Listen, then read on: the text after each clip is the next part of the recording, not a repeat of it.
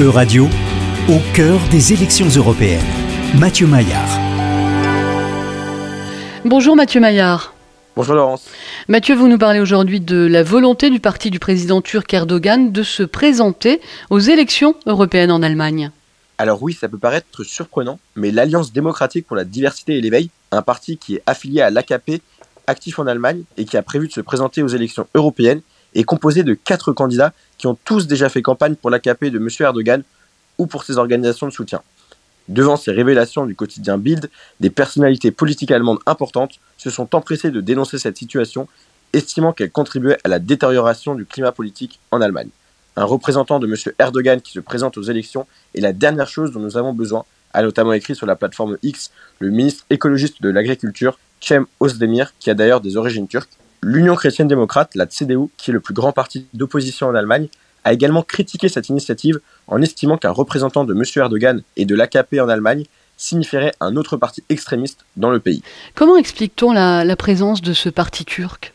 Eh bien, c'est parce que selon l'Office fédéral allemand des statistiques, environ 1,3 million de citoyens allemands sont issus de l'immigration turque, soit environ 1,6% de la population totale du pays.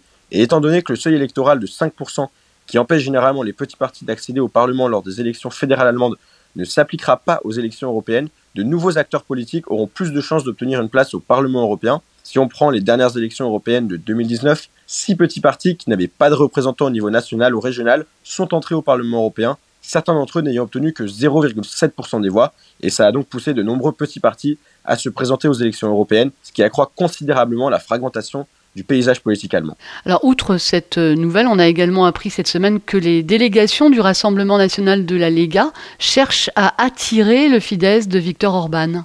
Oui, le parti hongrois dispose actuellement de 10 sièges au Parlement européen, qui pourraient donc venir grossir les rangs d'idées si le Fidesz euh, devait le rejoindre. Le groupe d'extrême droite accueillerait par la même occasion son seul parti au pouvoir. Cet élément revêt toute son importance puisque les chefs d'État et de gouvernement de l'Union européenne siègent au Conseil européen, et c'est pourquoi le Rassemblement national français est très favorable à l'adhésion du FIDETS. Jean-Paul Garot, qui est le président de la délégation française du Rassemblement national au sein du groupe ID, a même déclaré cette semaine que les liens personnels d'amitié qui unissent Viktor Orban et Marine Le Pen sont solides, tout comme les liens étroits qu'il entretient avec les députés hongrois du FIDETS, et ils espéraient euh, naturellement leur venue. C'est une affaire à suivre pour les prochaines semaines.